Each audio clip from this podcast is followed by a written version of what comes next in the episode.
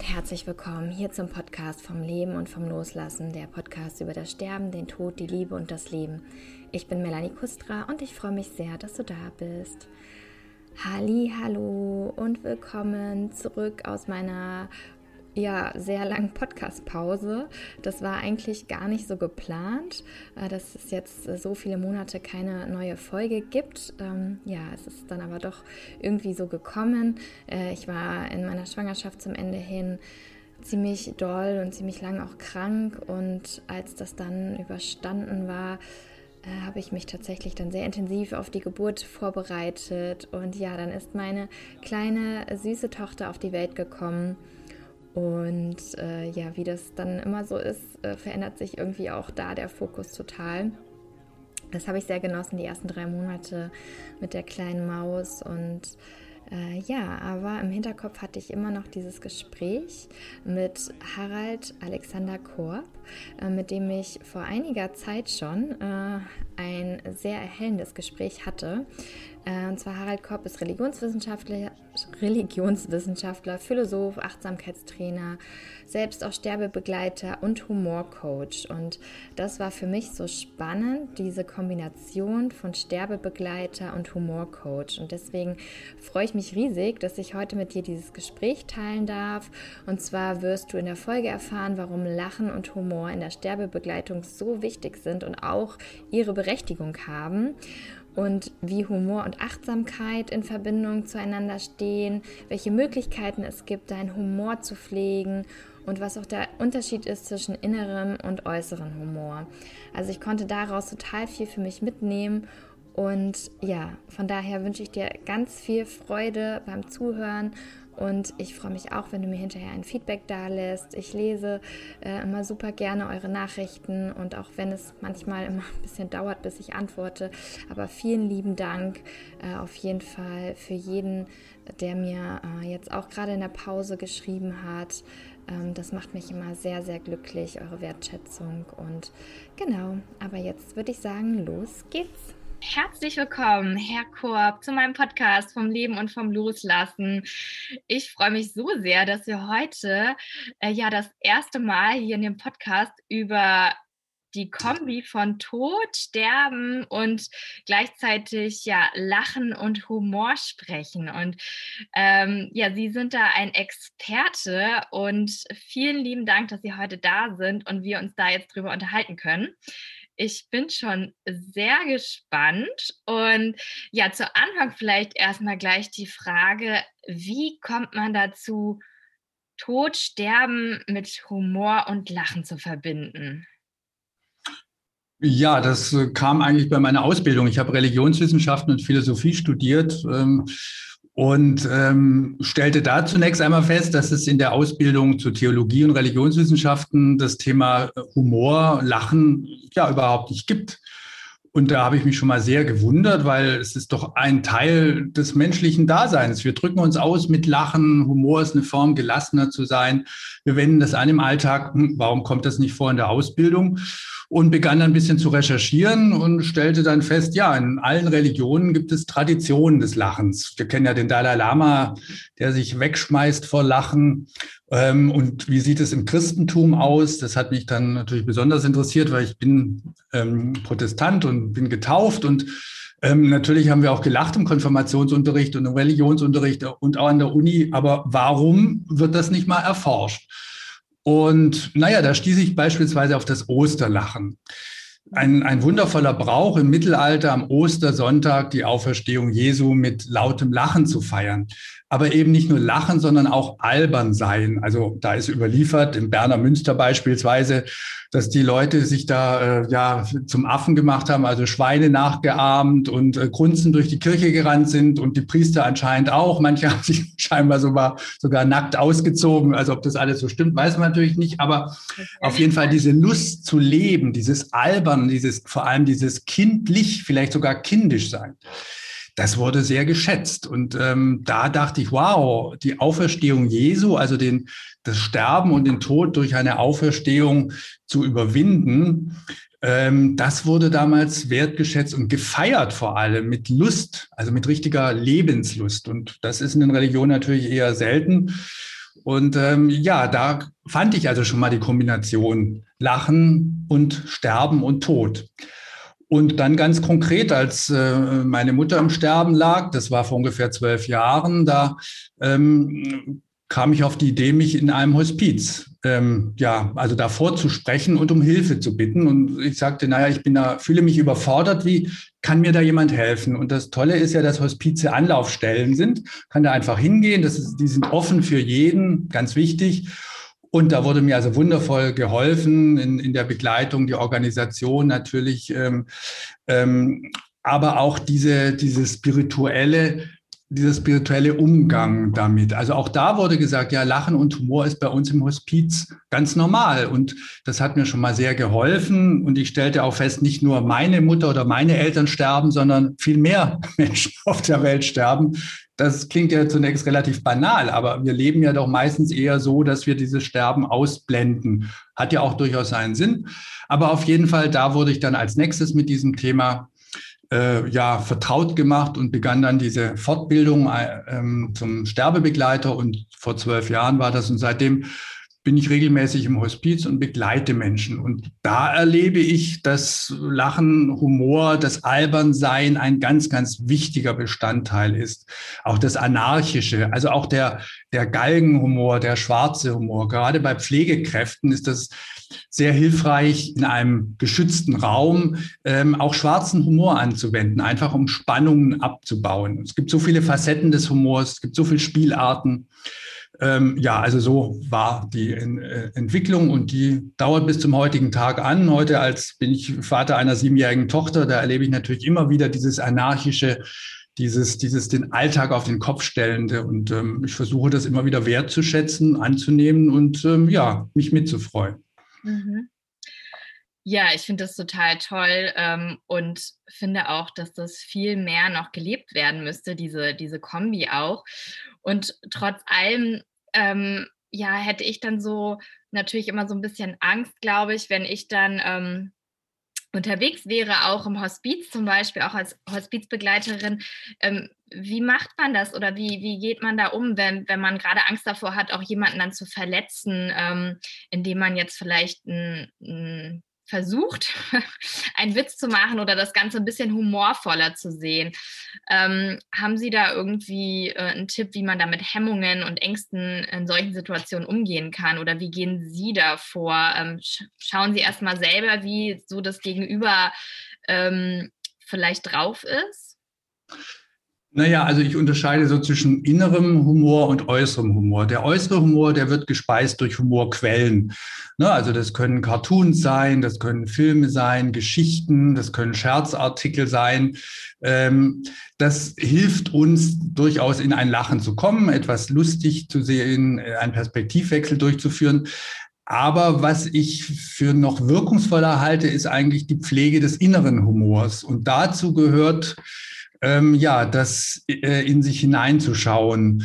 Wir nennen es ja heute Achtsamkeitstraining, ähm, einfach erstmal wahrzunehmen, was erlebe ich. Also wenn ich ein, äh, ein Zimmer im Hospiz betrete, versuche ich erstmal wahrzunehmen, was geschieht da. Also ich platze natürlich nicht ins Zimmer und sage, hallo, ich kenne einen tollen Witz oder kennen Sie einen Witz oder wollen Sie lachen. Ähm, das kann durchaus mal funktionieren, aber im Allgemeinen nicht so gut. Ich glaube, ich wollte das jetzt auch nicht, wenn da jemand reinkommt und mich gleich nach meinem Lieblingswitz fragt, das ist dann doch ein bisschen übergriffig. Ja. Erstmal die Wahrnehmung. Und ähm, das ist für mich eine der großen Entdeckungen meines Lebens, dass dieses nach innen fühlen, nach innen schauen, das ist ja nun heute wirklich gar kein Geheimnis mehr und man, man liest und hört das überall, aber es auch zu tun und auch immer wieder da, sich darin zu üben, wahrzunehmen, was geschieht denn gerade in mir und ähm, den Nächsten erstmal auf sich wirken zu lassen, da erscheint mir, das erscheint mir ganz wichtig, denn ich kann dann mich mit einer inneren Lebenskraft, einer inneren Freude in, in Verbindung bringen. Und daraus entsteht für mich ähm, die Möglichkeit, gelassener, entspannter zu sein und dadurch auch mehr Humor wahrzunehmen.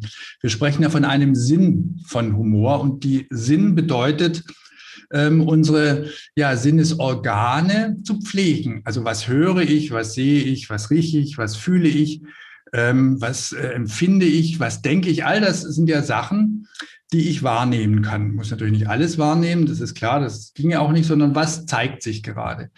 Und wenn ich da in Verbindung mit meinem Inneren bin, kann ich den Gegenüber, den Menschen, dem ich da begegne, äh, mit einem größeren inneren Raum wahrnehmen, einem spielerischen Raum. Und dadurch erhöhe ich mein Potenzial, meine ja, meine Offenheit für Dinge, die, die ich sonst vielleicht nicht wahrnehme. Also das heißt, es ist für mich ein ganz wichtiges Tool, das zu Hause zu üben, natürlich in Achtsamkeit, in die Stille zu gehen oder ein Bodyscan, finde ich eine der wundervollsten Sachen. Ähm, das kann auch ein kleinerer Bodyscan sein, dass ich meinen Atem wahrnehme oder wie stehe ich auf dem Boden.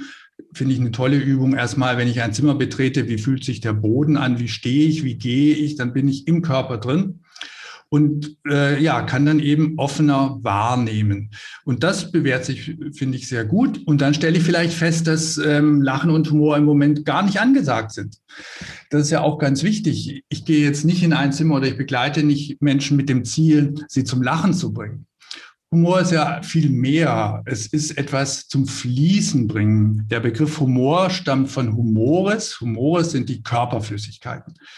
Das ist ein Begriff aus der griechischen ähm, Medizin, der antiken Medizin. Und äh, wenn die Körperflüssigkeiten, schwarze Galle, gelbe Galle, Blut und Schleim, so hieß es damals, im Fluss sind, dann verfügt der Mensch über Humor finde ich einen sehr schönen Humorbegriff, denn der hat zunächst nichts mit Lachen zu tun, sondern eher mit etwas zum Fließen zu bringen. Und ich denke, das können wir uns alle sehr gut vorstellen. Wenn ich jemand begegne und ich selber bin ähm, mehr im Fluss als starr, dann entsteht auch mehr oder kann mehr Spielerisches entstehen. Und ich bin auch ähm, nicht, nicht so gehemmt. Ich kann zum Beispiel äh, fragen, das mache ich immer sehr gerne, wenn jemand, wenn ich spüre, dass jemand gerne lacht oder vielleicht im Zimmer Dinge hat, Fotos oder ein Engel oder einen kleinen Buddha zu fragen, ah, ich sehe, ähm, ich glaube, Sie lachen gerne, stimmt denn das? Oder dann entsteht oft schon so ein Gespräch. Natürlich nicht immer. Nicht alle Menschen mögen das und nicht alle Menschen können sich überhaupt noch verbal äußern. Da muss man schauen, da ist dann auch ein Lächeln. Man sagt ja auch sehr gerne, der kürzeste Weg zwischen zwei Menschen ist ein Lächeln. Aber dieses Lächeln, an das komme ich sehr gut ran, wenn ich nach innen fühle.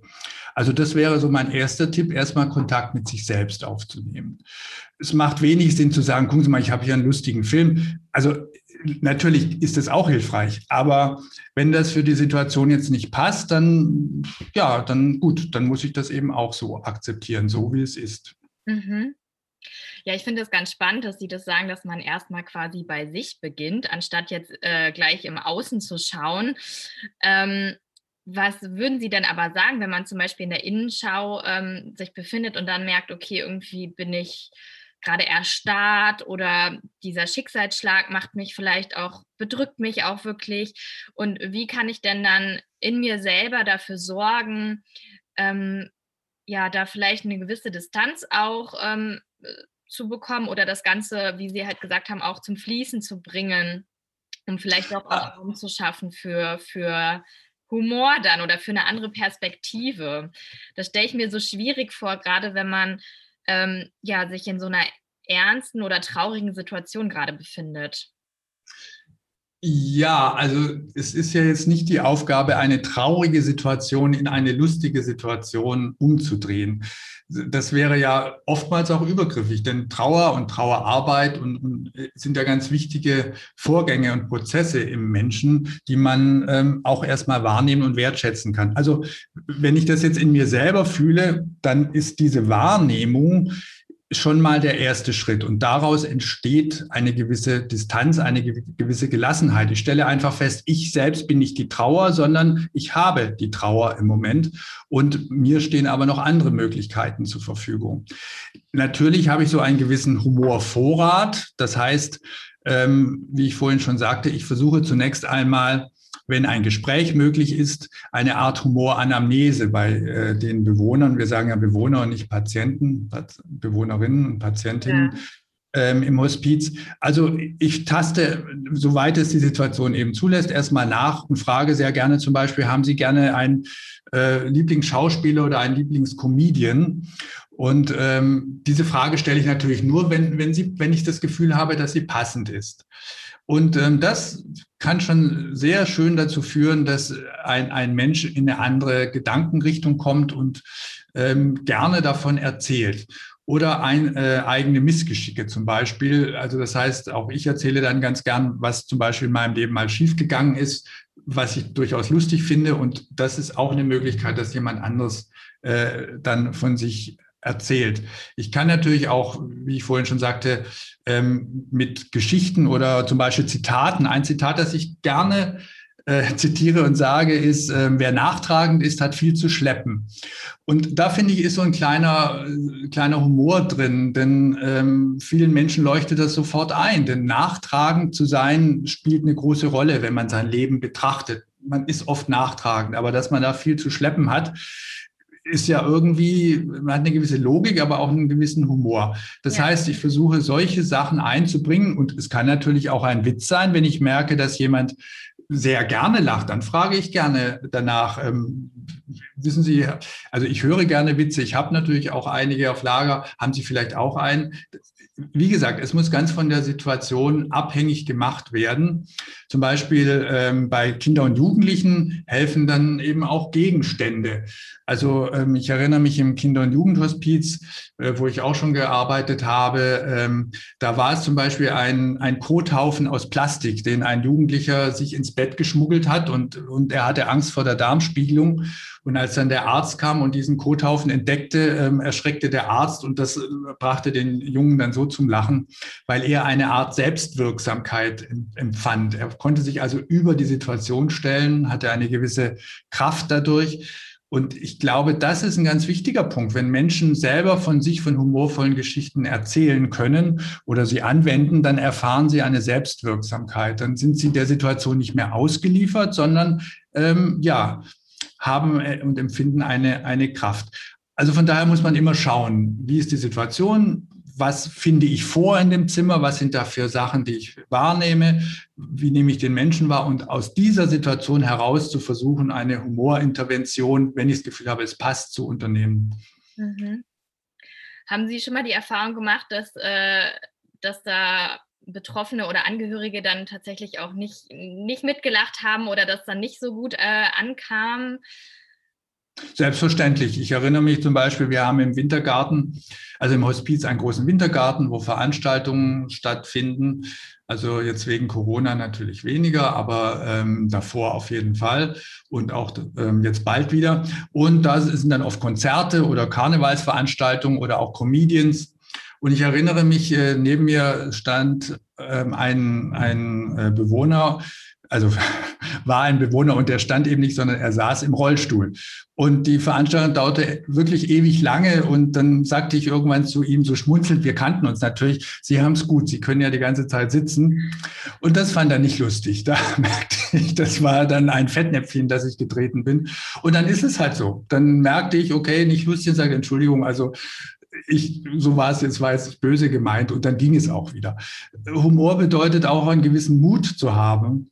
Und mhm. manchmal tritt man eben in ein Fettnäpfchen, dann, dann ist es eben so. Aber ähm, man, man hat ja dann auch immerhin noch den Vorteil, dass man sich zeigt und auch in seiner eigenen Hilflosigkeit vielleicht, wenn etwas daneben geht. Ja. Ich finde, sich etwas zu getrauen, ähm, ist auch ein ganz wichtiger Schritt, den Mut zu entwickeln, ähm, etwas zu versuchen und vielleicht passt auch die eine oder andere Sache dann nicht, dann ist es eben so.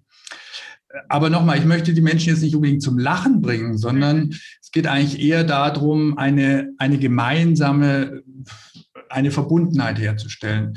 Und wenn man dann gemeinsam lachen kann, das ist natürlich das Schönste, weil gemeinsam lachen bedeutet auch, dass man gemeinsam weinen kann. Das erlebe ich immer wieder, dass ich an die Gefühle und der Emotionen mich also mit den Menschen sehr gut verbinden kann, wenn man gemeinsam gelacht hat. Dadurch entsteht ein Vertrauen und ähm, ja, man, man kann sich gemeinsam freuen und dann auch die Trauer zulassen. Und dann werde ich auch äh, ja unter Umständen stumm oder sprachlos, weil ich meine, ich bin ja in dem Moment vielleicht derjenige, der nicht, oder jedenfalls soweit, ich, mir, soweit ich weiß, der nicht zum Beispiel an Krebs erkrankt ist, aber es ist klar, wir alle wissen es nicht. Ich kann schon morgen eine Krebsdiagnose bekommen. Also so groß ist der Unterschied keinesfalls. Und auch ich kann dann vielleicht weinen, weil ich selber mit meiner eigenen Sterblichkeit in dem Moment zum Beispiel nicht klarkomme. Und das ist dann eben menschlich. Ich glaube, dass wir uns bei einem Lachen auf einer sehr tiefen menschlichen Ebene miteinander verbinden können, wenn wir gemeinsam lachen und nicht über den anderen lachen. Das ist ein großer Unterschied. Hm.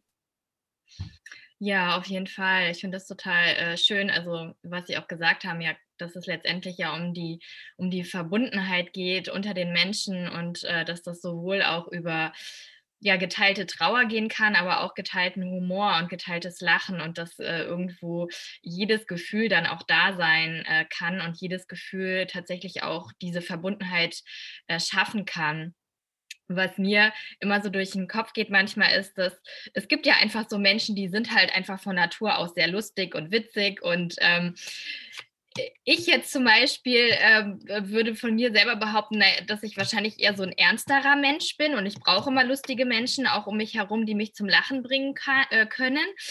Äh, würden Sie denn aber dennoch sagen, dass es ähm, dass, dass alle Menschen irgendwie äh, oder gerade die Menschen, die das jetzt von sich auch selber behaupten würden, nicht, nicht, äh, nicht unbedingt so lustig zu sein oder so irgendwie trainieren können? Naja, also zunächst würde ich sagen, dass jedem Menschen ein, ein Humorpotenzial angeboren ist, weil wir waren nun mal alle Kinder und wir waren nun mal alle Babys und wir hatten als Kinder ganz bestimmt Spaß an, an Dingen. Da würde ich mal sagen, jedes Kind. Natürlich gibt es Kinder, die haben es weitaus schwerer, schon durch ihre Umstände. Ähm, äh, durch die familiären Umstände meine ich natürlich, aber daraus kann ja auch ein anarchisch, anarchischer, vielleicht durchaus auch ähm, böser Witz entstehen. Also ich denke, dass jeder Mensch daran andocken kann. Zum Beispiel, wenn man sich daran erinnert. Das ist etwas, was ich auch sehr gerne einbringe und frage, ja, können Sie sich denn erinnern, worüber Sie gerne als, als Kind gelacht haben, welche Streiche Sie Ihren Lehrern vielleicht gespielt haben oder Ihren Eltern?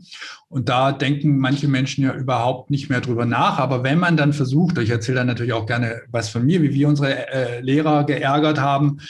Ähm, und das kann auch etwas sehr Befreiendes haben. Und interessanterweise gerade bei Menschen mit Demenz, die können sich oft sehr gut an, an Dinge erinnern, die 70 oder mehr Jahre zurückliegen, weil das irgendwie so ja, gespeichert ist. Also von daher denke ich, dass jeder Mensch äh, so ein Humorpotenzial hat.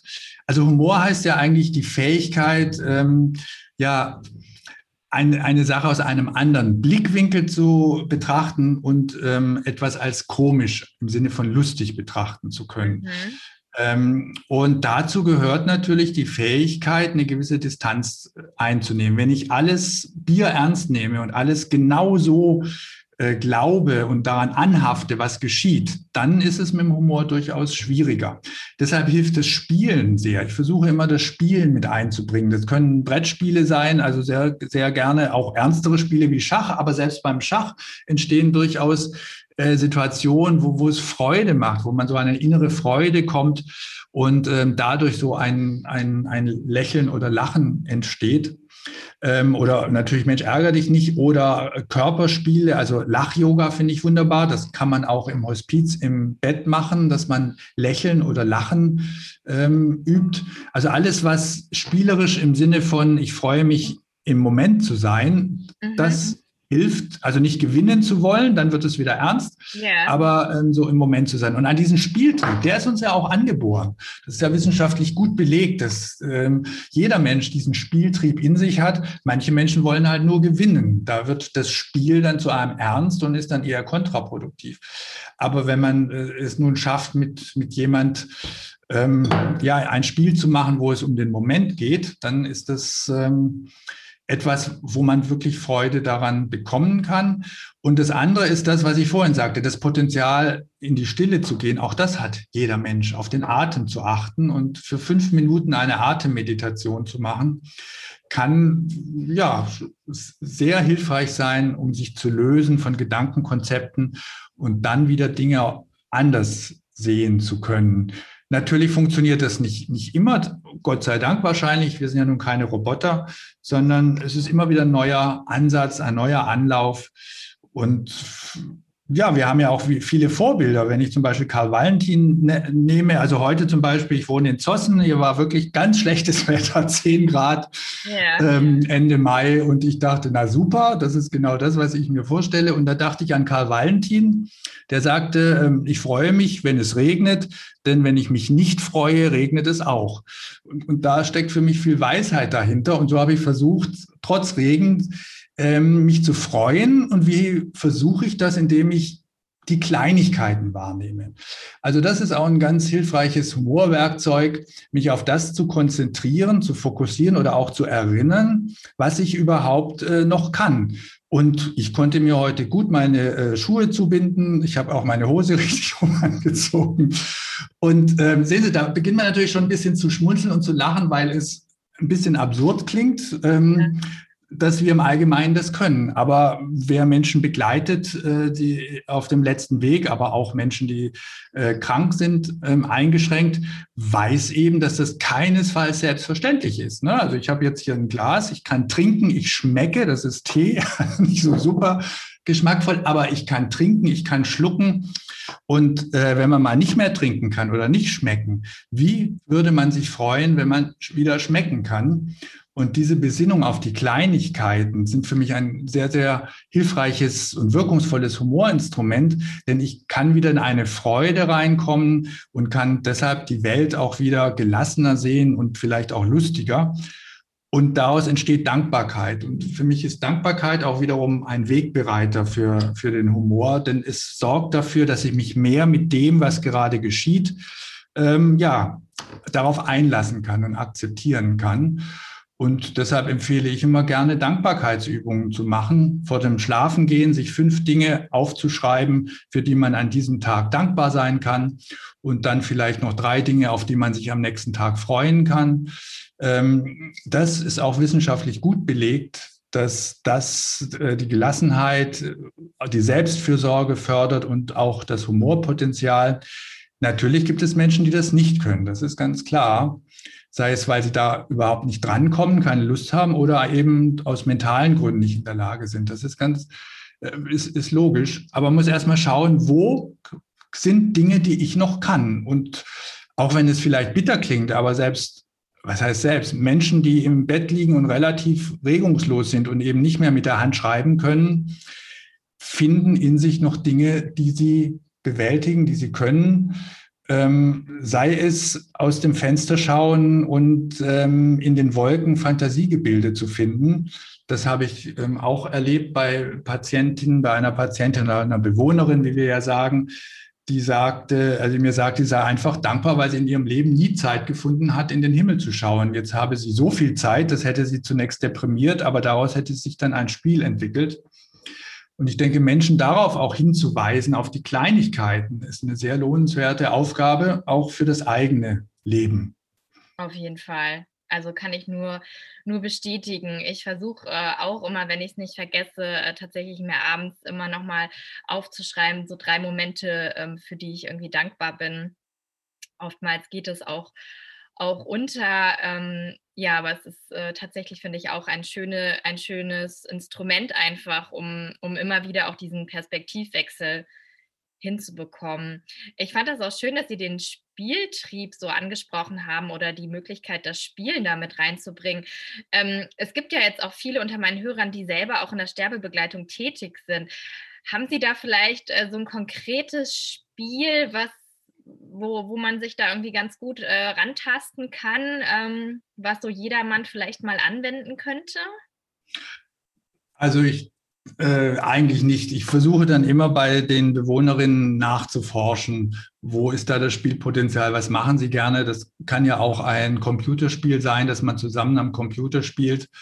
Ähm, und das Spielerische, das entsteht dann auch im, im, Umgang miteinander, indem man miteinander dann vielleicht flaxt oder scherzt. Das hat ja auch schon was Spielerisches. Ein konkretes Spiel, ich, ich versuche immer nach den Brettspielen auch zu fragen, ne? Mhm. die mir auch liegen und die mir auch Spaß machen. Also Mühle, äh, Mensch, ärgere dich nicht, ähm, Schach, diese, diese Klassiker. Natürlich ist das nicht unbedingt was für jeden, aber manchmal braucht es auch einen kleinen Impuls und dann, ja, ist das möglich. es hängt ganz von, von dem Menschen und von der Beziehung ab. Das muss man erforschen. Ähm, also ich habe mir, hab mir so ein kleines Humorbüchlein zugelegt, irgendwann, das ich in meiner Tasche trage und da versuche ich dann zu notieren und schreibe auf, was erlebe ich mit dem Menschen, was habe ich vielleicht gefragt und da sind dann auch Dinge drin, an die ich mich erinnern kann und versuche das einzubringen. So kann man sich im Laufe der Zeit so einen Humorkoffer, den kann man natürlich dann auch wirklich haben. Manche Menschen, die so in der Humor äh, Therapie auch arbeiten, haben einen Humorkoffer, wo sie dann auch eine rote Nase zum Beispiel drin haben.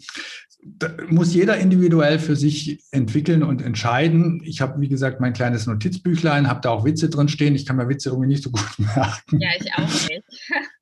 und äh, ja, und also das Spielerische entsteht aus, aus vielen Momenten, zum Beispiel auch mit ähm, Stofftieren. Viele Bewohnerinnen haben ähm, Stofftiere, also Bewohner und Bewohnerinnen. Ich erinnere mich da an einen Herrn, der war ähm, in der, das war vor ungefähr sechs, sieben Jahren, da war er in der Regierung von Frau Merkel in der Presseabteilung und der hatte da eine sehr gehobene äh, Leitungsfunktion, war kurz vor der Rente, Anfang 60 und ähm, ja, erkrankte an einem sehr aggressiven Hirntumor. Und ähm, er hatte in seinem Bett ein, ein Stofftier. Es war also so ein Stofflöwe, ein kleiner. Und ähm, das fand ich natürlich sehr interessant, dass so ein gestandener Mensch, so ein, ein Mann, der so erfolgreich ist und sehr eindrucksvoll, eine große Person, ähm, plötzlich was entwickelte, einen spielerischen Umgang mit diesem Stofftier und sich darauf einzulassen und dann zu fragen, hat der einen Namen und kann ich mich auch mit dem unterhalten oder können wir uns überhaupt mit ihm unterhalten? Kann natürlich auch voll nach hinten losgehen, dass der Mensch dann denkt, was will der von mir? Ja. Aber in dem Fall hat es gut funktioniert. Das heißt, er projizierte etwas auf das Tier, zum Beispiel, dass das Tier Stofftier, das mu muss äh, nicht sterben, sagte er dann auch etwas wehmütig und dann überlegten wir ja vielleicht doch, vielleicht wird es auch irgendwann mal sich auflösen. Und ähm, ja, also allein diese körperliche Berührung dieses Tieres. Und ich durfte dann auch mal streicheln. Das klingt erstmal ganz seltsam, vielleicht auch befremdlich, aber sich darauf einzulassen, das wertzuschätzen und das geschieht eben durch die Wahrnehmung, es nicht zu werten, sondern einfach, aha, da geschieht das und was entwickelt sich daraus? Das ist eigentlich dieses Spielerische. Mhm. Hm. Ja, spannend. Was waren denn so die, die lustigsten Momente, die, die Sie so hatten im, äh, in Ihrem, ja, in Ihrer Arbeit im Hospiz? Naja, es sind natürlich viele, aber ich erinnere mich sehr gerne. Oft entsteht der Humor aus einer Situation und aus etwas Absurdem. Also ähm, eine Bewohnerin, ich glaube, sie war so Mitte 70, ähm, ja, hatte eine sehr gute Verbindung zum buddhistischen Glauben, genauer gesagt zum tibetisch-buddhistischen Glauben. Und ähm, deshalb hatte sie mehrere buddhistische Mönche, in Berlin gibt es ja einige, gebeten, sie zu besuchen. Und ähm, das artete dann so aus, dass ähm, irgendwie jede Stunde ein anderer buddhistischer Mönch bei ihr auflief. Und ähm, das hatte sowas Absurdes, weil sie irgendwann sagte, ja, ich habe mir zwar gewünscht, dass mich jemand begleitet, aber nicht so viele buddhistische Mönche. Und äh, sie hatte dann aber ein bisschen, ähm, ja, sie wollte die natürlich dann aber nicht wieder wegschicken. Und so standen dann im Gang buddhistische Mönche hintereinander und warteten, bis sie Zugang zu der Dame hatten. Und sie war dann echt überfordert. Aber sie fand es, wir haben dann herzlich gelacht, weil da wieder einer kam ja. und so ganz ernst und das Thema Sterben dann auch zelebriert hat. Manche waren es dann auch ein bisschen humorvoller. Aber das Absurde war eben, dass man denkt, manche Menschen sind sehr allein und da drehte sich das eben um. Die spirituelle Begleitung, die war dann so übermäßig, dass es wirklich schon zu viel und absurd war. Mhm. Und irgendwann hat sie das dann natürlich auch mal sanft gesagt, es wäre jetzt genug und dann ging das auch. Also das ist natürlich jetzt so ein, ein, eine Komik, die aus der Situation entsteht. Ja. Es gibt viele kleine Beispiele, zum Beispiel ähm, Bewegung ist ja was Schönes, äh, in Bewegung kommen, das in Fluss bringen. Und ähm, da ist es schön, wenn man jemanden mit dem Rollstuhl, der im Rollstuhl sitzt und sich wenig bewegen kann, mit ihm Fahrt aufnimmt. Also im Hospiz in, in Berlin haben wir einen langen Gang und da ähm, frage ich immer gerne, darf ich Sie durch den Gang schieben? Und ja, und dann ist es oft so, dass dann so ein kleines Rennen daraus entsteht. Also ich schiebe dann wirklich sehr, sehr schnell und Und daraus kann eine, ja, eine Lust entstehen an dieser Geschwindigkeit. Also das ist so was aus der Bewegung. Und das ist auch ein bisschen absurd, wenn man fast jemand umfährt, da muss man auch aufpassen und so weiter. Ähm, das ist jenseits des Wortwitzes. Yeah. Und dann natürlich ähm, der Klassiker ist ähm, immer wieder, ich teile dann häufig Kaffee und Kuchen aus und frage dann eben Kaffee mit Zucker und dann kommt immer sehr häufig, ähm, nee, Zucker nicht, Zucker habe ich selber. Und ähm, ja, interessant, immer mehr Menschen sagen dass Ich weiß auch nicht, ob sich das so ausbreitet. Und das ist dann natürlich so etwas auch wieder die, die Situation für sich zu übernehmen, aus einer Hilflosigkeit in eine Wirksamkeit zu kommen, die Situation zu sich zu holen, also in, aus der Sicht der Bewohnerin. Also da gibt es wirklich viele Situationen.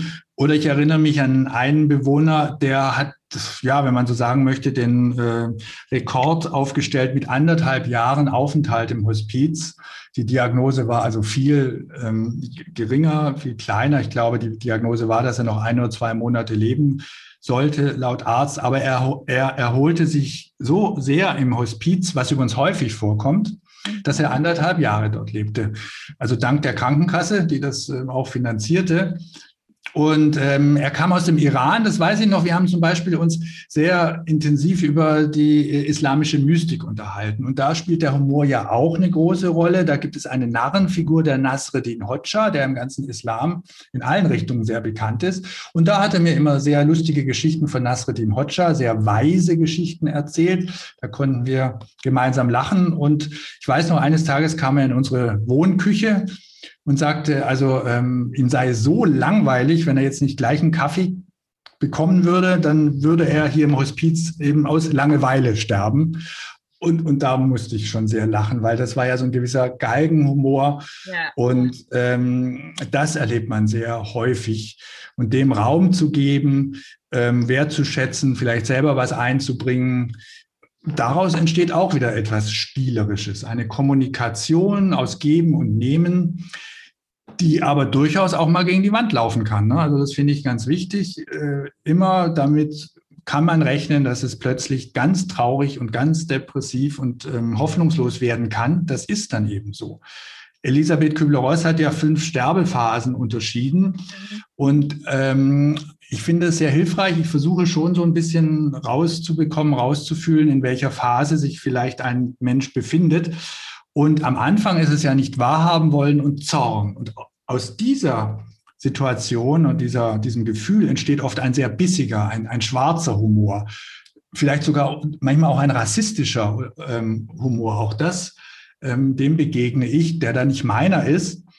Dann versuche ich, wenn ich merke, aha, der Mensch möchte nun vielleicht, dass ich auch etwas in dieser Art erzähle oder darüber lache, versuche ich mich dann schon freundlich durchaus abzugrenzen, wenn ich denke, das ist nun nicht mein Humor, aber trotzdem erstmal die Situation wahrzunehmen.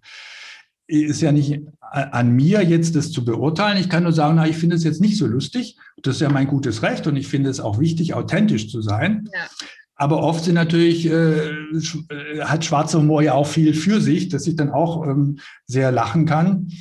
Und dann entsteht ja oft ähm, eine, ein Versuch, sich, so Elisabeth Kübler-Ross, einen Pakt zu schließen mit jemand. Das erlebe ich auch häufig, eine neue Behandlungsmethode. Und das würde ich wahrscheinlich auch versuchen, vielleicht in eine Studie reinzukommen. Dann kann wieder ein anderer Humor entstehen, eher so ein sanfterer, weil man wieder Hoffnung schöpft. Dann kommt ja manchmal eine Depression, diese vierte Stufe, die äh, Elisabeth Kübler-Ross definiert hat. Und da ist es ja ganz schwierig mit, mit Lachen. Also das heißt, äh, da ist oft eben diese Hilflosigkeit äh, sehr vordergründig und ich finde auch die dann wahrzunehmen und einfach nur Zeit zu verbringen, einfach da zu sein, ähm, das Hilfreichste da macht es jetzt wenig Sinn zu sagen, ach, jetzt ähm, sehen Sie das doch alles mal nicht so schwarz oder sowas. Sowas ist vollkommen kontraproduktiv, mhm. hilft auch nicht, sondern einfach wahrzunehmen und da zu sein und da zu bleiben, wahrzunehmen und dann vielleicht wie von selbst hält sich der Himmel wieder auf oder eben nicht. Und diese letzte Phase des Akzeptieren, ja, ähm, auch da entsteht dann wieder so ein ein, ein sanfter Humor, so ein Ja, ich habe Ja gesagt. Man kann ja auch wieder zurückspringen in die anderen Phasen. Ne? Kübler-Ross hat ja gesagt, man kann hin und her springen und ich denke, das ähm, ist ja auch ganz natürlich. Aber so kann ich so ein bisschen fühlen, wo kommt der Humor der Witz her, was ist angebracht, kann ich die Wertschätzung ähm, aufrechterhalten mit dem Menschen, auch in der Depression, die, die ich gerade nicht habe, einfach durch das Wahrnehmen. Und dann entsteht wieder was Neues daraus. Und dieses Neue zuzulassen zu können, ja, auch das ist etwas zum Fließen zu bringen. Mhm. Also würden Sie sagen, dass ähm, man tatsächlich erstmal wahrnimmt äh, sein Gegenüber und schaut vielleicht auch in welcher Phase des Sterbeprozesses befindet er sich gerade und ähm, dementsprechend dann versucht zu handeln oder ihn erstmal ähm, selbst äh, den Raum zu geben, ähm, mit seinen Gefühlen quasi da umzugehen und äh, nicht immer zu versuchen, denjenigen ähm, ja noch eine andere Perspektive, eine humorvolle Perspektive aufzuzeigen. Das ja, so würde ich das sehen. Also ähm, das kann ja sehr schnell übergriffig werden oder auf, dass man jemand versucht, eigene Ziele ähm, äh, ja, bei dem anderen zu realisieren. Und das ist nun nicht die Aufgabe, wenn man jemand begleitet, sondern erstmal sich zurückzunehmen, wahrzunehmen und zu schauen, welche Möglichkeiten ergeben sich. Und natürlich schon zu schauen, ob man eben durch so ein Zitat oder eine Geschichte oder vielleicht über eine, ein Foto, was man da sieht, ins Gespräch zu kommen, an die Ressourcen der Freude andocken zu können. Also, aber das eben auf eine sanfte Art und Weise und zu schauen, ähm, deshalb finde ich Biografiearbeit ist etwas, geht ja in die Richtung der Humoranamnese, im Sinne zu fragen, was hat in Ihrem Leben denn, was hat Ihnen Freude bereitet? Worüber konnten Sie auch mal herzhaft lachen? Vielleicht auch über Missgeschicke. Das finde ich immer eine sehr gute Frage. Also ich erzähle dann ganz gern, dass ich mal im Kino war und ähm, äh, mit den beiden Beinen in der Lücke zwischen den beiden Vordersitzen war und da wirklich ähm, stecken geblieben bin und echt nicht mehr rausgekommen bin. Und die ganzen Leute mussten über mich drüber steigen. Das war vollkommen absurd. Ich fand das auch nicht lustig in dem Moment. Ich hing da echt fest. Aber wenn ich das heute so betrachte, dann kann ich darüber natürlich schmunzeln oder auch lachen, weil ich bin ja rausgekommen irgendwann aus dem Kino. Und ich denke, solche Sachen, hat jeder Mensch mehr oder weniger mal erlebt. Und danach zu fragen und gemeinsam zu suchen, ähm, das ist so ein, ein, ein Weg, der aber, wie ich finde, eben sanft zu gehen ist. Nun sind die Charaktere der Menschen ja ganz unterschiedlich. Also ich kenne auch Leute, die haben einen sehr derben Witz und Humor und die gehen gleich in die Vollen und die fangen mich mit dem Satz, aha, wieder so ein Sterbebegleiter, der nur Gutes tun will da weiß ich schon, okay, also dieser Humor ist wahrscheinlich etwas deftiger. Ähm, und aber das kann ich natürlich dann auch nur wahrnehmen und schauen. Was kommen mir da für Gedanken, für Gefühle? Bei jedem ist es ganz anders und in jeder Phase auch wieder anders. Und auch bei mir, wo ist denn mein eigener Witz, mein eigener Humor? Wo sind meine eigenen Grenzen? Also Biografiearbeit auch bei mir selbst. Worüber konnte ich lachen? Worüber konnte ich gar nicht lachen? Ähm, das ist auch ganz wichtig, sich selbst zu befragen und sich selbst ein bisschen zu kennen, den eigenen Sinn für Humor.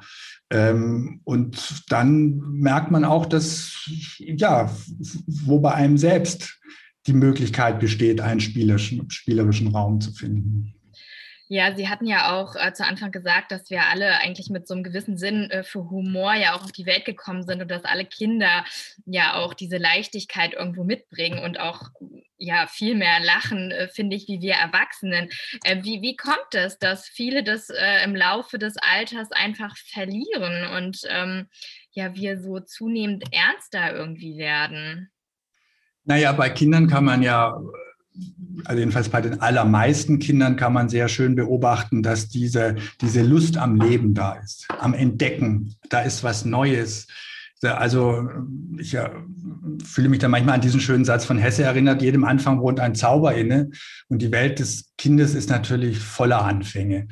Die können dann auch Angst machen, das ist ganz klar, aber oft ist es doch so, dass Kinder sich unglaublich freuen, dass sie irgendetwas können oder was entdecken Ich erinnere mich bei meiner kleinen Tochter, was alles auf der Straße herumliegt, was ich alles nicht mehr sehe, obwohl es genauso da ist, weil es für mich eben kein Anfang mehr ist, sondern es ist für mich gewohnt. Ja. Wenn ich es aber dann schaffe, mit den Augen des Kindes zu betrachten, dann finde ich eben da auch die kleine Glasscherbe, die, wenn ich an das Licht halte, in, in tausend Farben äh, ähm, glänzt und schillert. Oder ich finde irgendeinen Kronenkorken, aus dem man was basteln kann. All das sehen wir ja als Erwachsene überhaupt nicht mehr.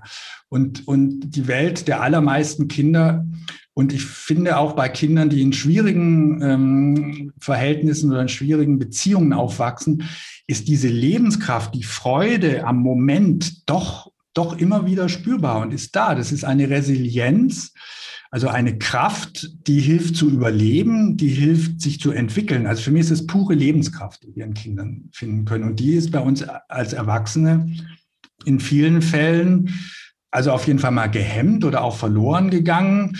Und ähm, deshalb finde ich es eben so eine schöne Übung, immer wieder nach den Kleinigkeiten zu suchen, ähm, die uns in, im Leben ähm, begegnen und das zu trainieren. Und wer die Möglichkeit hat, mit äh, Kindern Zeit zu verbringen, ich glaube, das ist natürlich eine, eine wundervolle Sache, weil man so unglaublich viel lernen kann, auch, äh, auch in der Trauer und dem Schmerz, den Kinder ja ganz, ganz tief empfinden können. Äh, ja, meine Tochter hat gerade erkannt, dass der Bonbon-Kobold gar nicht wirklich existiert, sondern die Eltern sind, die manchmal ein Bonbon unter das Kissen gelegt haben und das hat sie mir richtig traurig erzählt. Sie sagte, Papa, ich glaube, die Mama ist der Bonbon-Kobold.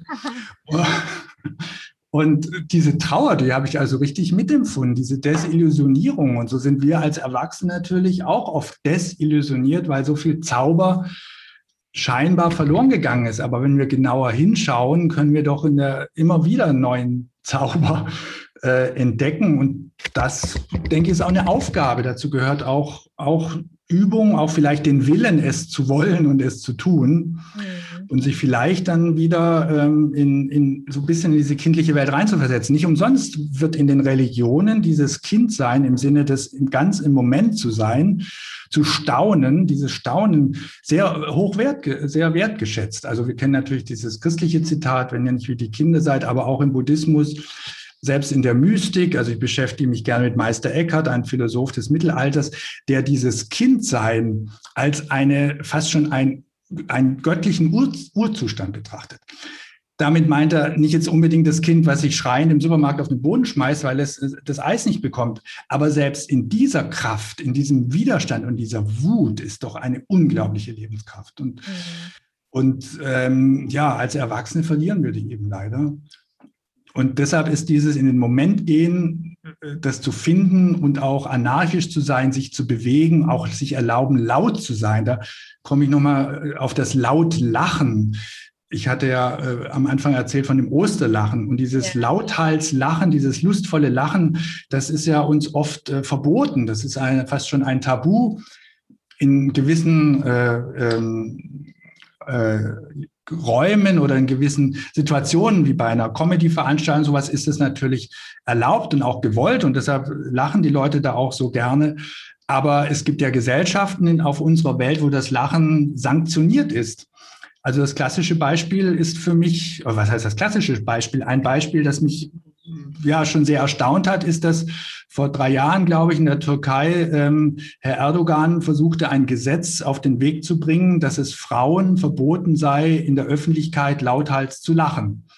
Oh. Und, äh, das Gesetz ist meines Wissens nicht durchgegangen, aber es zeigt, dass gerade in patriarchalisch strukturierten Gesellschaften das Lachen, insbesondere das Lachen der Frau, stark sanktioniert wird. Warum? Weil es Lust ausdrückt, weil es eben auch eine Sexualität, eine Freude, eine Anarchie, ähm, einen Kontrollverlust, ähm, einfach ein, ein, eine Lebensfreude, eine kindliche Lebensfreude ausdrückt. Und davor haben viele Menschen Angst. Und deshalb ist dieses anarchische, dieses äh, ja andere durch den Kakao zu ziehen, oft äh, sehr stark sanktioniert. Es gibt ja Länder, da steht sogar die Todesstrafe darauf, wenn man äh, sich über einen Präsidenten lustig macht oder über einen König. Ich denke da zum Beispiel an Thailand. Das ist unglaublich. Wer da über den König einen Witz macht, ähm, kann also sofort in Haft genommen werden. Da sieht man, welche Kraft der Witz und auch vor allem das Lachen haben kann. Aber auch Männer dürfen oft nicht lachen, weil sie denken, dass sie da ihre, ja, ihre Kontrolle, ihre, ihre Seriosität verlieren. Mhm. Und, und, da merkt man, dass das in vielen Gesellschaften, aber auch manchmal auch noch in Europa, im aufgeklärten Europa, nicht so leicht ist zu lachen. Und es gibt natürlich Grenzen, das ist ganz klar. Wenn man jemand auslacht und verlacht, dann ist das ein einseitiges Lachen, was einen anderen sehr, sehr stark verletzen kann. Mhm. Das ist natürlich wahr. Und auch im Hospiz gilt es wahrzunehmen und zu schauen, wie weit kann ich mit einem Lachen gehen. Da kann ich ins Fettnäpfchen treten, wie ich es vorhin gesagt habe. Ähm, das passiert dann eben. Aber die Wertschätzung des anderen, die ich wieder finde, in denen ich in mich hineinfühle, dann kann ich die Wertschätzung des anderen wahrnehmen, einfach dadurch, dass ich mich mit ihm verbunden fühle. Das hilft dann ähm, schon zu schauen, dass, dass mein Lachen und mein Witz den anderen ähm, also auf jeden Fall nicht so verletzt, dass ähm, ja, dass das vielleicht nicht wieder ähm, so wieder zu wenden wäre. Ja, und ich finde auch, wenn man sich dann tatsächlich, selbst wenn man in ein Fett, Fettnäpfchen getreten ist und sich dann aber auch aufrichtig dafür entschuldigt oder so, auch das schafft ja wieder so eine Art Menschlichkeit auch irgendwie. Und man zeigt sich halt einfach in dem Moment verletzlich ähm, oder offen und ehrlich. Und ähm, genau, ich glaube, das ist dann viel Mehrwert vielleicht tatsächlich auch äh, als jetzt ein gelungener Witz oder so. Genau, also es geht nicht so um gelungene Witze, sondern mhm. um dieses Schwingen, um dieses gemeinsame Lächeln oder Lachen, um gemeinsame Freude zu empfinden, ähm, einfach eine kleine Erholungsinsel zu schaffen mhm. ähm, auf dem letzten Weg, eine Lachdusche oder eine Freudedusche, die kann auch nur eine Sekunde oder zwei Sekunden sein. Aber es zeigt sich doch, dass das dann vielleicht über längere Zeit, vielleicht sogar Stunden, eine Wirkung hat weil man einfach für einen Moment befreit wird von diesem Grübeln und von der Angst, was da alles kommen wird, die wir ja alle haben. Die habe ich natürlich auch, das ist ja ganz klar. Ähm, und ich denke, diese Angst gehört zu unserem Leben, die Angst vor dem Tod oder die Angst vor dem Sterben, die Angst vor den Schmerzen. Also wer mir sagt, er hätte da gar keine Angst, gut, also okay. Ich denke eben, oft lenken wir uns sehr ab oder versuchen es zu zu negieren, abzuwehren, abzuspalten und es wird uns dann wahrscheinlich doch einholen. Mhm. Also deshalb sind diese, diese Inseln der Freude sehr, sehr wirkungsvoll und stärken unsere Resilienz und das lauthals Lachen in den Körper gehen es gibt von Immanuel Kant so ein schönes Zitat, Lachen ist der Gesundheit zuträglich, denn es fördert die Verdauung. Und ich finde es toll, dass er schon im 18. Jahrhundert wusste, dass lauthals Lachen das Zwerchfell so ins Schwingen bringt, dass es die ähm, inneren Organe massiert. Das heißt, es fördert den Stuhlgang, es fördert äh, äh, die, die äh, Funktion der Blase. Man sagt ja auch, sich äh, in die Hosen pinkeln vor Lachen und das macht Sinn, denn die Blasenmuskulatur wird entspannt. Man schmeißt sich weg vor Lachen, weil die Muskeln entspannt werden. All das ist wissenschaftlich sehr gut belegt, dass das intensive Lachen in unserem Körper zahlreiche ähm, Dinge in Gang setzt. Die Durchblutung wird gestärkt, mehr Sauerstoff durch das tiefere Atem.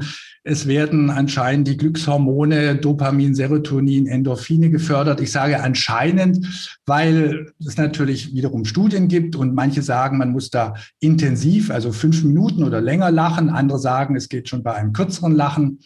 Aber ich denke, jeder kann wahrnehmen, dass dieses kräftige Lachen uns auf jeden Fall für einen Moment sehr, sehr gut tut. Und dann, wenn man das noch gemeinsam tun kann, dann verbindet das einen und bringt einen nachher vielleicht auch in eine Entspannung und in eine, in eine Herzensverbindung. Mhm. Das ist einfach eine sehr schöne Erfahrung. Und ich muss aber oder möchte gleich darauf hinweisen oder auch darauf hinweisen, dass das gemeinsame Auslachen eines Dritten natürlich für die zwei gut ist, für den Dritten dann aber nicht so gut. Also es ist auch immer wieder sehr komplex, dieser ganze Vorgang. Mhm. Aber jedenfalls im Hospiz das gemeinsame Lachen empfinde ich immer als sehr, sehr erfrischend, belebend und ähm, ja, einfach großartig. Ja, ich kann mir auch vorstellen, dass das auch unter den hauptamtlichen Mitarbeitern äh, da eine große Bereicherung ist, ja, auch wenn es da äh, jemanden gibt, äh, so wie Sie, der da tatsächlich auch ähm, ja den Fokus auch vielleicht drauf gesetzt hat oder äh, da den ja mehr mehr äh, diesen anderen Aspekt auch mit reingebracht hat, auch wenn viele äh, tatsächlich auch sagen, dass es ähm, in vielen Hospizen ja auch ähm, tatsächlich anders zugeht, als man oftmals denkt und da sowieso schon äh, viel Humor und Leichtigkeit tatsächlich auch vorherrscht. Aber trotz allem, glaube ich, äh, ist, äh, kann ich mir vorstellen, dass die Hauptamtlichen da auch sehr profitieren von, von ihrem Input, den sie da mit reingebracht haben in das Hospiz. Ja, ich hoffe es. Und ähm, es gibt natürlich Hauptamtliche, die ich schon bewundere, weil sie einfach so einen Witz und einen Humor äh, mit sich bringen. Ich erinnere mich an eine Hauptamtliche, ähm, die eine paradoxe Intervention sehr gerne durchgeführt hat. Und das heißt, sie hat zum Beispiel jemand, der ähm, sich beschwert hat, übermäßig Recht gegeben. Also da war ein, ein Bewohner, der klingelte und es kam nicht gleich jemand, weil Übergabe war und irgendwann ging dann die Pflegekraft zu dem Mann und der beschwerte sich also ganz bitter, dass hier niemand kommen würde und dass das Hospiz das allerletzte sei. Und nun, was machte sie? Sie widersprach ihm nicht, sondern mit einem Schmunzeln sagte sie ihm, Sie haben vollkommen recht. Das ist der allerletzte Laden hier. Und wissen Sie was? Ich glaube, ich kündige jetzt sofort und wollen wir jetzt nicht mal zusammen zum Sekretariat und uns beschweren. Das sagte sie natürlich mit einer Geste der Zuwendung und des Lächelns. Und das führte dazu, dass äh, der Mann selber grinsen musste und erstmal in eine andere eine andere Bewusstseins, andere Gedankenform auch kam. Deshalb wurde seine Beschwerde trotzdem ernst genommen. Das ist ein wichtiger Punkt. Ja. Aber dieses paradoxe, jemand Recht geben, der sich beschwert und gleichzeitig die Verbindung, die Beziehung zu ihm aufrechtzuerhalten, das ist zum Beispiel ein gutes Mittel. Und äh, Menschen, die da richtig ausgebildet sind, im Sinne einer langjährigen Ausbildung, sind ja nun die äh, Klinik-Clowns. Und das finde ich eine ganz großartige Entwicklung, die es ja noch gar nicht so lange gibt, seit den 70er, 1970er Jahren. Und wenn ich äh, manchmal Klinik-Clowns beobachte oder ich durfte auch schon häufig welche begleiten, da lerne ich auch unheimlich viel, welchen Mut sie haben und wie sie, äh, wie sie bei Menschen gerade über die Mittel der Musik und natürlich ihre Kleidung, die ja schon zeigt, aha, da geht es um Buntheit, um Albernheit, um Freude, was da geschehen kann. Also das finde ich immer ganz großartig. Da bin ich als, sage ich mal, als normaler Sterbebegleiter auf, auf einem anderen Level unterwegs, aber ich versuche es dann eben durch die Sachen, die ich jetzt schon so gesagt habe, mit einzubringen. Ja. Was ich mich noch gefragt habe, haben Sie eigentlich in Ihrer Familie äh, so bestimmte Rituale, ähm, ja, damit dieser Humor auch nicht verloren geht oder mit ihrer Tochter zusammen. Äh, gibt es da irgendwas, was, sie, was sich da so etabliert hat? Ähm, ja, also zum Beispiel ähm, freut sie sich immer sehr, wenn ich hier abends eine äh, Geschichte erzähle. Und da haben wir seit Jahren das Ritual, dass wir nicht nur von Huibu erzählen, sondern dass Huibu noch einen Bruder heißt, hat, der heißt Wuibu. Und, und Huibu hat noch eine Freundin, die heißt Luise Bu. Und äh, Luisa, so heißt meine Tochter, freut sich also schon riesig, wenn die Geschichte kommt. Und ich beginne die Geschichte immer mit dem Satz, ja, die drei sitzen in ihrem Schloss und es ist furchtbar langweilig. Und da kugelt sie sich schon so, weil sie dann weiß, dass natürlich irgendetwas geschieht. Und da merke ich auch, wie der, die Fähigkeit zur Ironie wächst. So vor zwei Jahren fand sie es eigentlich noch gar nicht lustig. Jetzt findet sie es lustig, weil sie natürlich weiß, dass dieser Satz vollkommen übertrieben ist und dass denen dann diesen drei Gespenster nachher nicht mehr langweilig sein wird. Das heißt, diese Fähigkeit, etwas äh, eben nicht wortwörtlich zu nehmen, sondern auch den Kontext zu betrachten, der entsteht. Und das ist zum Beispiel eines der Rituale, äh, das wir zelebrieren. Und ähm, das funktioniert noch sehr gut. Mal sehen, wie lange noch. Und so gibt es natürlich viele Dinge, auch, auch ähm, ja, beim, beim Essen natürlich, das man sich irgendwie gemeinsam dann, jedenfalls machen wir das so, äh, kurz die Hände reicht und guten Appetit wünscht. Da redet sie dann immer in einer Zauber-Kauderweltsprache. Wir sagen schon lange nicht mehr guten Appetit, sondern wir sagen irgendwie blablabla. Und, und auch das Spielerische ist ein Ritual und das ist dann dreimal am Tag. Und das mögen Kinder sehr. Das, das ja. ist etwas, was immer wiederkehrt und dann doch immer wieder ein bisschen anders ist. Und da lerne ich unheimlich viel. Ich versuche mich darauf einzulassen. Ja, ich finde das total schön, ähm, was, Sie, was Sie gesagt haben und auch einfach, dass wir uns selber äh, auch im Alter immer wieder an unser eigenes inneres Kind auch erinnern, ja, und dass das tatsächlich, ähm, dass wir das nicht so äh, an dem biologischen Alter festmachen, sondern äh, einfach immer mit uns mittragen und äh, tatsächlich auch trainieren können und uns das einfach erlauben. Ich glaube, das würde unserer Gesellschaft äh, auch sehr gut tun, wenn, wenn wir uns mehr trauen, wieder einfach auch albern zu sein und Kind zu sein, weil es ja einfach so in den letzten äh, Jahren oftmals äh, ja einfach nicht so angesehen war oder es schickt sich dann nicht oder sowas. Ne? Und ähm, ich finde, da ist irgendwie die Zeit für, äh, das wieder anders zu leben, einfach und gewisse ähm, Konventionen oder so auch immer wieder zu hinterfragen. Und ähm, ja, und dann auch gerade, dass es dann ja auch hilfreich sein kann für die eigene letzte Reise dann am Ende. Das ähm, finde ich sehr schön. Also war mir selber auch noch gar nicht so klar und bewusst. Ja, die, manche Menschen machen es ja ganz automatisch, weil es zu unserem Leben dazugehört, aber es so ein bisschen zu ordnen und sich so einen, wie gesagt, Humorvorrat zu, zu legen und zu schauen, wie kann ich eine Humorintervention einbringen, ohne eben jetzt äh, übergriffig zu sein, sondern es der Situation anzupassen. Das kann man üben, das kann man lernen. Man kann sogar seinen Sinn für Humor trainieren. Es gibt richtige Humortrainings, äh, die auch wissenschaftlich ganz gut untersucht sind, ähm, wo man seinen Sinn für Humor trainiert und wo natürlich auch das Lachen dazugehört. Und ich persönlich finde auch Lach-Yoga was ganz Wunderbares, wo ich teilnehme oder in meinen Workshops auch kleine Lach-Yoga-Übungen mache, wo man albern sein kann und einfach drauf loslacht, obwohl zunächst nichts lustig ist. Ja. Aber dadurch, wenn man die anderen lachen hört, ähm, meistens jedenfalls animiert wird, mitzulachen und es ist einfach komisch und albern und das Kindsein.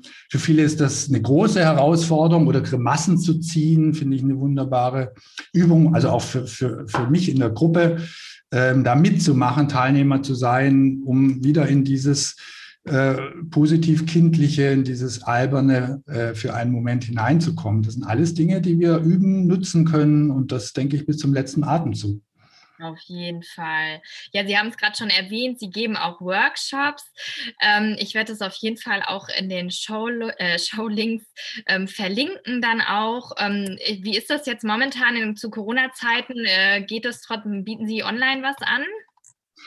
Also bisher habe ich das äh, über Zoom online gemacht, ja, was, was auch geht. Ähm, aber jetzt ähm, beginnt es ja wieder ab Herbst und dann auch im nächsten Jahr ähm, in Hospizen zum Beispiel, ambulanten oder auch stationären Hospizen oder in anderen Ausbildungseinrichtungen solche Workshops anzubieten. Und ja, also ich habe da sehr schöne Erfahrungen machen können, auch mit den Rückmeldungen, dass für viele ja so eine kleine Erleuchtung ist, sich das auch zu zuzugestehen, das Lachen und den Witz und den schwarzen Humor daraus zu profitieren und es auch üben zu können. Also ein Long Life Learning in Verbindung zu dem Achtsamkeitstraining. Also Humor und Achtsamkeit sind für mich zwei wundervolle Tools, um ja im Leben gelassener zu sein und mehr Zuversicht und auch Trost zu erfahren. Ja, auf jeden Fall. Also ich werde das äh, auf jeden Fall anregen bei mir auch im Hospizverein äh, vielleicht äh, kommen Sie dann auch mal zu uns nach Darmstadt und geben einen Workshop. Ich würde das sehr begrüßen. Sie haben ja selber auch ein Buch geschrieben. Das äh, verlinke ich auch gerne für alle, die äh, da noch mehr sich einlesen wollen. Auch haben Sie selbst sonst noch einen, Buchtipp oder so? Ähm, ja, also glücklicherweise gibt es jetzt zahlreiche Titel. Das hat sich ja echt ganz toll entwickelt. Äh, also Humor in der Pflege gibt es einige Sachen. Ähm, also da gibt es mehrere Titel, kann ich sehr empfehlen, ähm, sich da mal schlau zu machen, zu, zu googeln, zu schauen, was es da alles für Titel gibt. Es gibt, wie gesagt, zahlreiche. Es gibt auch ein Buch über Humor und Achtsamkeit, was ich sehr gerne gelesen habe. Mhm. Ähm, und äh, ja, ich bilde mich natürlich da auch immer weiter und freue mich, wenn ein schöner neuer Titel entstanden ist. Ähm, aber wie gesagt, wer unter Humor und Pflege mal guckt, findet da einiges. Es gibt auch wundervolle Cartoons, die ich sehr gerne verwende. Ähm, Karl Horst Möhl und Heinz Hinse ähm, haben die gezeichnet und ähm, getextet. Wenn man Cartoons in der Sterbebegleitung oder Cartoons Tod und Sterben eingibt, kommt man da auch drauf. Ah ja, okay. Die, die finde ich super. Die sind auch, äh, die beiden sind mittlerweile gestorben, die das ähm, ähm, vollbracht haben, finde ich schon, kann man schon sagen, weil die großartig sind. Die sind auch äh, nutzbar, also äh, ohne Copyright, beziehungsweise Copyright ist so, dass man sie in der Sterbebegleitung nutzen kann. Also für Workshops drucke ich die mal aus, verteile sie, hänge sie an die Wände.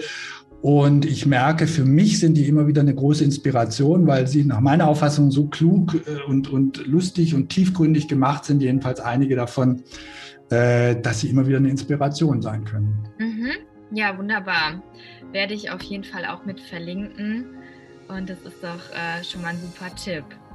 Ja, dann danke ich Ihnen ganz vielmals äh, für das Teilen von Ihren Erfahrungen und für die Zeit, für das Gespräch. Und ähm, ja, ich fühle mich jetzt ganz inspiriert und ähm, ja, werde, werde auf jeden Fall versuchen, dass ja, mich einfach auch selber so ein bisschen mehr zu öffnen und das äh, tatsächlich auch zu trainieren, weil so lebt es sich einfach ähm, leichter und ja, schöner und letztendlich, ähm, genau, aber gleichzeitig auch dem anderen, der anderen Seite auch Raum zu geben, äh, das fand ich auch ähm, gut, dass Sie das so betont haben, dass es nicht darum geht, irgendwie die Traurigkeit oder so wegzumachen. Ja, ganz, ganz wichtig. Also dieser spielerische Raum zu kreieren, das ist für mich einfach so ein, so ein kleines Motto und zu schauen, was fällt mir ein, was nehme ich wahr, was bringt der andere Mensch ein, was kann man gemeinsam gestalten, welchen Raum können wir gemeinsam gestalten. Der kann eng sein, dann ist es so, der kann auch sehr weit sein und vor allem er pulsiert, er wird größer und kleiner, so wie das Leben eben so ist. Ja. Sehr schön. Dann wünsche ich Ihnen alles, alles Gute und bedanke mich recht herzlich bei Ihnen. Ja, ich bedanke mich auch. Vielen Dank, hat Freude gemacht.